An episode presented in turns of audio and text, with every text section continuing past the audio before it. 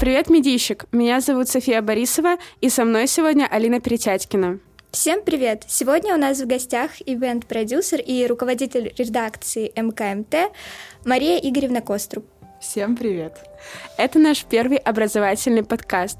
А тема для обсуждения — продюсирования. Сегодня вы узнаете, кто такой ивент-продюсер, чем он занимается, где получить образование и как же найти работу. А для начала хочется прояснить, что ивент-продюсирование и обычное продюсирование — это разные вещи. Вы можете рассказать подробнее, в чем их основное отличие? Но я бы рассматривала тогда не ивент-продюсирование с обычным продюсированием, потому что продюсирование в целом про какой-то производственный процесс. А здесь разница может быть даже более глобальная в концепте, если рассматривать продюсера и ивент-менеджера. А, разница между ивент-менеджером и ивент-продюсером, она действительно существует, хотя в большинстве случаев э, люди действительно путают эти понятия, и у них нет э, вот тонкой грани разграничения. Ивент-продюсер отличается от ивент-менеджера тем, что охватывает больше круг задач. Собственно, ивент-менеджер, он больше исполнитель, который работает в каких-то ограниченных, более-менее заданных условиях проекта, и от него зависит какая-то такая коммерческая составляющая успеха. То есть правильно понимаю, что ивент-менеджмент — это как э, мини-версия ивент-продюсера? Да, это вот условно одна из позиций, когда ты сначала работаешь в каких-то заданных условиях, потом ты начинаешь брать позицию выше и становишься, ну, например, там так скажем, правой рукой руководитель, да, кейса, проекта, продукта, и начинаешь решать э, стратегические какие-то задачи в рамках э, данного проекта. Насколько мне известно, в России вообще сейчас не, не существует а, направления образования как ивент-продюсирование, ивент-менеджмент. Вот подскажите, пожалуйста, как а, получить достойное образование в этой сфере, как вы его получали, вообще что делать, если ты хочешь стать ивент-продюсером?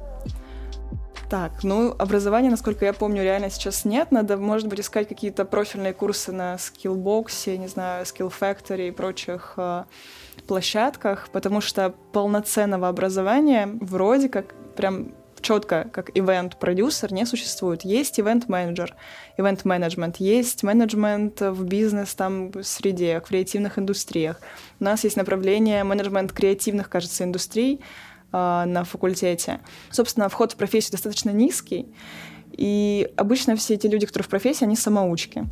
То есть, например, если брать в разрезе вот э, вас, как студентов, э, у вас возможность спокойно зайти сначала в актив факультета, здесь заниматься э, изначально на каких-то волонтерских позициях, дальше на руководящих позициях в рамках какого-то сегмента, дальше брать менеджмент полноценный мероприятий, дальше уже занимать позицию условного продюсера, когда вы приходите со своей идеей, говорите, у нас есть четкое понимание, что мы хотим, как -то, только так и расти. Ну, либо заходить в какие-то компании и там уже по факту учиться у старших наставников, перенимать опыт. А насколько вообще эта сфера развита в нашей стране? А, в России нет восприятия ивент-продюсера как профессии. У всех э, ивент ассоциируется со свадьбами, с днями рождения, корпоративами. Но все забывают про то, что продюсирование в таких мероприятиях, это же в том числе всякие компании брендинговые, да, там пиар-компании и прочее, когда вы работаете с классными э, компаниями и делаете для них полную упаковку. В том числе это событийный маркетинг. И вот ивент-продюсер, он как раз с этой зоны тоже работает. За границей есть образование в контексте именно ивент-продюсирования. Ну, получается, в России такого нет. В сейчас. России есть точно такая же профессия, только под другим названием. В России это все, что вы хотите, но это не в прямом контексте ивент-продюсирования. Ну, тогда еще один вопрос. Если вот а, работодатели не разграничивают а, ивент-продюсирование и обычное продюсирование, как а, потом искать работу? Не будет ли сложнее ее найти из-за этого? А, здесь вы же, в принципе, когда заходите на профессию, у вас есть понимание, в какой области продюсирования. То есть есть в области музыки, там, кинематографа, есть очень много разных сфер. В принципе, имея определенные навыки работы в, ну, да, в контексте, будучи там продюсером той или иной схожей области, можно перемещаться, например, из э, ивент-продюсера в продюсера там театрального. Ну, то есть здесь э, главное, в принципе, для продюсера это иметь э, навыки понимания составления там экономической составляющей продукта, иметь хоть какое-то базовое представление об области, желательно, конечно, опыт релевантный в области, с которой дальше идет продюсирование если брать в целом продюсирование, вы когда идете в область работать, здесь четко нужно понимать, куда вы идете, зачем вы идете. Ну, насколько мы знаем, достаточно известная история с тем, что ты подписываешь одни условия, а в итоге получаются совсем другие, еще миллиард приплетенных задач. Да, но здесь главное тоже, на что вы согласитесь и на что, о чем вы договоритесь с э, руководителем. Если потом у вас есть внеурочка, и она готова быть оплачена, руководителем, это супер. Но как э, студентам, как будущим сотрудникам каких-то компаний, э, не позволяйте ездить на себе, потому что всегда предложишь часть, а тебе попросят сделать еще часть, и потом это войдет в привычку, и все таки типа так, э, так оно должно же было быть. А вот был ли у вас какой-то такой негативный опыт? И расскажите, если он был, как вы с ним справлялись? Как отстаивать свои личные границы в этом плане? Я пошла. А, да, на самом деле даже везде, абсолютно везде. А, нынешняя работа, иногда ты просто становишься супер конвергентным специалистом, который и про, по медийке знает, как это все работает, и по ивентам знает, как это работает. В какой-то момент тебе нужно пойти заключить договор с компанией, а, через пять минут тебе звонят, а, нужно там, не знаю, в жюри посидеть. А, ты охватываешь как раз-таки эти блоки, и у меня получается, помимо ивент-продюсирования, в том числе мы занимаемся мультимедийным продюсированием. Мы простраиваем полный процесс продакшена, пред, сам продакшн и постпродакшн, и в том числе понимаем, как это устроено. Готов ли ты говорить «нет», и готов ли твой начальник слышать твое «нет». А если не готов, как долго ты будешь терпеть и оплачивается ли твое дополнительное время? Вот. Ну и когда ты особенно горишь делом, знаешь на перспективу, что это окупится, в целом можно поработать чуть внеурочно. Я э, хотела еще спросить о навыках, которыми должен обладать ивент-продюсер. Основные навыки, ну, как проще влиться в эту сферу? Что ты должен знать и уметь? Ну, для начала нужно понимать, где вы хотите развиваться, то есть в какой из областей все-таки это а, я не знаю, ивенты, значит, идем, понимаем, как строится вообще постановка мероприятия от определения его концепции до финальной реализации. А, либо вы идете там мультимедийное производство, идете в кинематограф. Разные области, и здесь, конечно, входные какие-то свои скиллы должны быть э, подходящими для этой области. Во всем остальном э, это явная стрессоустойчивость, готовность работать с постоянной неопределенностью, потому что когда ты просто менеджер, у тебя есть четкий регламент, что, как, куда надо сделать, с кому позвонить, в целом с кем договориться. Да, там есть немного простора для творчества, но явно меньше, чем когда ты продюсер, которому нужно просто собрать все эти крупицы, поэтому здесь нужно понимание, и в целом все остальное, наверное, нарабатывается с опытом. Вот релевантная какая-то база знаний и немного понимания экономики. Вот у меня еще вопрос. А, мы говорим постоянно об ивент-продюсировании, ивент-продюсере как о человеке. Вот у меня сложилось ощущение, что этот человек должен уметь просто все.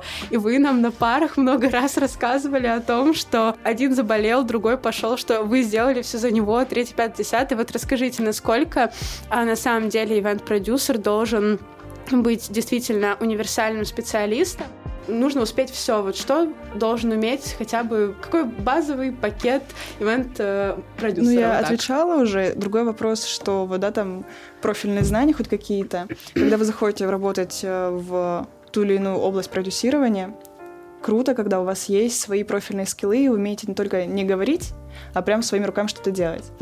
В какой-то момент ты понимаешь, что фотограф заболел, ты просто берешь камеру в руки, идешь фотографируешь вместо него. Uh, у тебя, у оператора, не знаю, там все, премьер слетел, комп полетел к чертям, запускаешь у себя на компе, что-то там, какие-то базовые вещи ты можешь сам поправить. Звук, там, да, что-то пошло не так, э, какие-то профильные навыки все равно есть. Тем более, что вы сейчас учитесь на факультете, где вам дается комплексное образование. Это не чистая журналистика, это как раз-таки медиакоммуникация, которая включает в себя умение говорить, и умение делать руками то продюсер, он должен знать хотя бы базу по всем направлениям, с которыми он работает, и уметь это не только делать, но продавать, упаковывать, продвигать и так далее. В мероприятиях, э, в принципе, когда ты продюсер, ты делаешь большую часть работы, если у тебя нет большой команды сам. Ты звонишь заказчикам, звонишь партнерам, заказываешь там мерч, э, заказываешь площадки, проговариваешь все с площадками, с которыми ты будешь работать дальше. Ну, то есть здесь очень большой набор всего, и круто, когда есть возможность там э, делать какие-то сегментации, но в большинстве своем ты просто чужими руками все равно контролируешь все процессы и это делаешь. А, хорошо, тогда перейдем непосредственно к выполнению проектов. Многие и студенты, которые начинают себя как-то в ивент-продюсировании, сталкиваются с проблемой действительно качественного анализа целевой аудитории. Ну, это база, с которой начинается все. Да, вот, поэтому, соответственно, возникает вопрос для вас, как для эксперта, как, э, если у вас какие-то советы для того, чтобы правильно анализировать целевую аудиторию и попасть именно вот э, в то самое... В ядро. Ну, давайте начнем с того, что вы когда-то, когда вы создаете какой-то продукт, проект, неважно, что это, да, вот какую-то сущность для кого-то, вы должны, ну, как минимум, иметь голову на плечах, чтобы понимать, что это вообще для кого-то должно быть нужно. Когда вы это что-то делаете, когда вы, например, подаете грант или прочее, то же самое Э, просто там есть очевидно такая интересная структура, они прям просят там целевая аудитория, обоснование, актуальность и так далее. То же самое вам нужно в обычной жизни. Э, придумали проект, наметили примерно свою целевую аудиторию, желательно еще и сегментировали, описали, кому это реально надо и так далее, и так далее. И не забыли провести хотя бы какой-то опрос, там, не знаю, не то чтобы прям глубинное интервью, но если вы понимаете, да, в принципе, изначально, как появляются проекты, вы понимаете, что есть какая-то проблема, которую нужно решать. Вы предполагаете, вы ставите гипотезу, что, например, для каких-то целевых аудиторий это будет полезно, актуально и так далее, а потом вы еще, после того, как вы определили вашу сегментацию, еще и работаете с каждой целевой, а, хотя бы опрашивая ее там минимально, делая релевантную выборку, что понимаете, реально нужно это или не нужно. И вот после этого, когда вы понимаете, что ваша аудитория говорит, типа, да, классно, нам это нужно, это нужно без вариантов, типа, мы хотим, мы готовы там участвовать, мы готовы подключаться, поддерживать проект и так далее, тогда вы только начинаете его реализовывать. Другой вопрос, что когда есть, например, ну, тоже два мероприятия, да, точнее, два формата. А, одни — это с нуля запущенные проекты, когда вы все равно там анализируете и понимаете, нужно это или не нужно. Другой формат, когда вы уже просто работаете с готовым продуктом и готов... нужно его расширять. Ну, то есть здесь разные подходы. В целом, в любом контексте вы либо работаете с нулевой базой, либо уже с готовой. Вот с нулевой нужно понимать, кому это нужно будет. А для этого вы понимаете, кто, э, сегментируете и хотя бы опрашиваете их. Там человек 50-100, в зависимости от проекты, да, там усредненно минимальные, вот 50-100 человек в идеале, и такие типа, о, супер, это актуально, это популярно, значит, будем делать. Если это готовая входная база. Какие еще есть этапы в реализации проектов помимо анализа целевой аудитории? Ой, их космически много в зависимости от проекта. Ну, хотя бы основные, там, пять, допустим. Ну вот я разделяю вообще все, мне очень удобно делить на предпродакшн, продакшн и постпродакшн. А, для кого это будет все сделано, какими силами, какими средствами. Вот у вас есть минимальный набор вообще восприятия того, что это можно реально реализовать. Дальше у вас начинается процесс реализации, когда вы начинаете прорабатывать детализированно все свои планы, просчитывать сметы, заказывать э, пространство, мерчи и прочую вот, составляющую вашего продукта, проекта и прорабатывать в том числе уже медийную повестку. И пост, это когда вы уже, ну, то есть вы подготовились, реализовали, и пост сопровождения, там какой-то шлейф должен остаться после мероприятия, его я желательно, вот говорю всегда студентам, у вас должна быть какая-то полезность. Сделать мероприятие ради мероприятия, ну, это очень глупая история. А как вы вообще попали? Сколько... Я пришла к декану, у, меня, у нас были пары с деканом, он вел тогда печатное медиа. То есть вы начинали просто как обычная студентка? Я пришла, говорю, Денис Анатольевич, мне нравится, хочу заниматься. Он такой, типа, вот есть Кирилл Шачанин, а, он тебя будет иметь в виду. Он такой, типа, о, супер. И просто мы сначала делали первый мой проект, мы прям зашли сразу на проект, у нас собралась такая команда из четырех или пяти человек, мы делали «Делай медиа». Вот так он назывался. «Делай медиа» — это был проект, нацеленный на абитуриентов.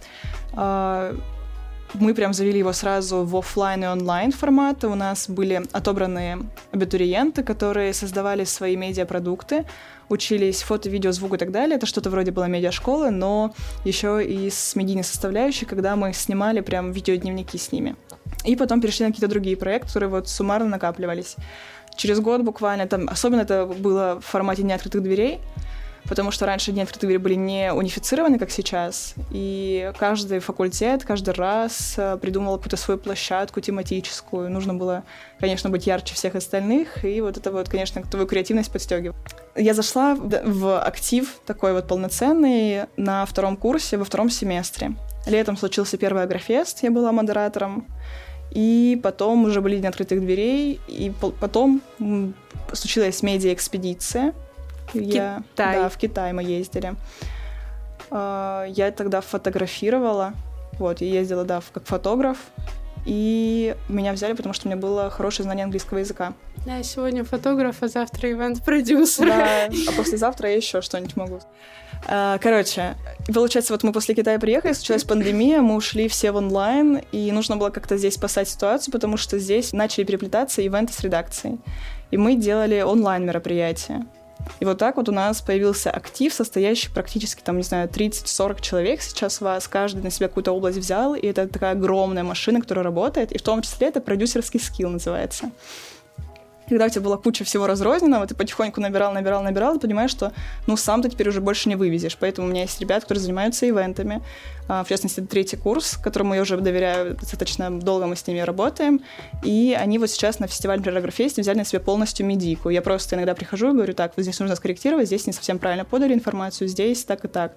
Поэтому для вас, если как войти сюда, да, и набрать скилла, опыта, это первое, не бояться прийти в редакцию, если в рамках факультета и сказать «я хочу», да и, наверное, в любом э, мероприятии, в любом э, подразделении вы приходите и говорите «я хочу», а дальше вы уже понимаете, насколько вы сильно хотите быть просто исполнителем или брать на себя ответственность и прям тянуть на себе весь проект. Вот у меня никогда не было такого, наверное, чтобы я просто приходила и говорила я хочу быть исполнителем. Даже тогда, когда мы начинали вроде бы на равных условиях в команде работать, э, все равно нужно было брать на себя инициативу и собирать все эти элементы. Поэтому, может, что-то это внутреннее какое-то такое желание вечно структурировать, э, соорганизовывать и так далее. И вот суммарно дает понимание, как должно это работать, и нарабатываешь потом на опыте это все. Не первый раз я сталкиваюсь, когда есть почему-то восприятие, что а больше нельзя, больше некуда расти. Говорят, типа, ну тут же потолок у меня. Я говорю, а почему ты так думаешь? Вот, всегда есть, мне всегда есть что вам поручить, поверьте.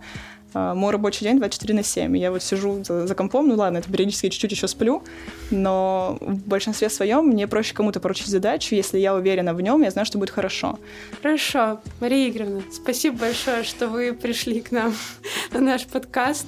Надеюсь, что мы еще не раз с вами обсудим ваши скиллы в продюсировании. Вот, большое вам спасибо за то, что вы поделились с нами этим замечательным опытом. Да, надеемся, что скоро ряды редакции пополнятся. В...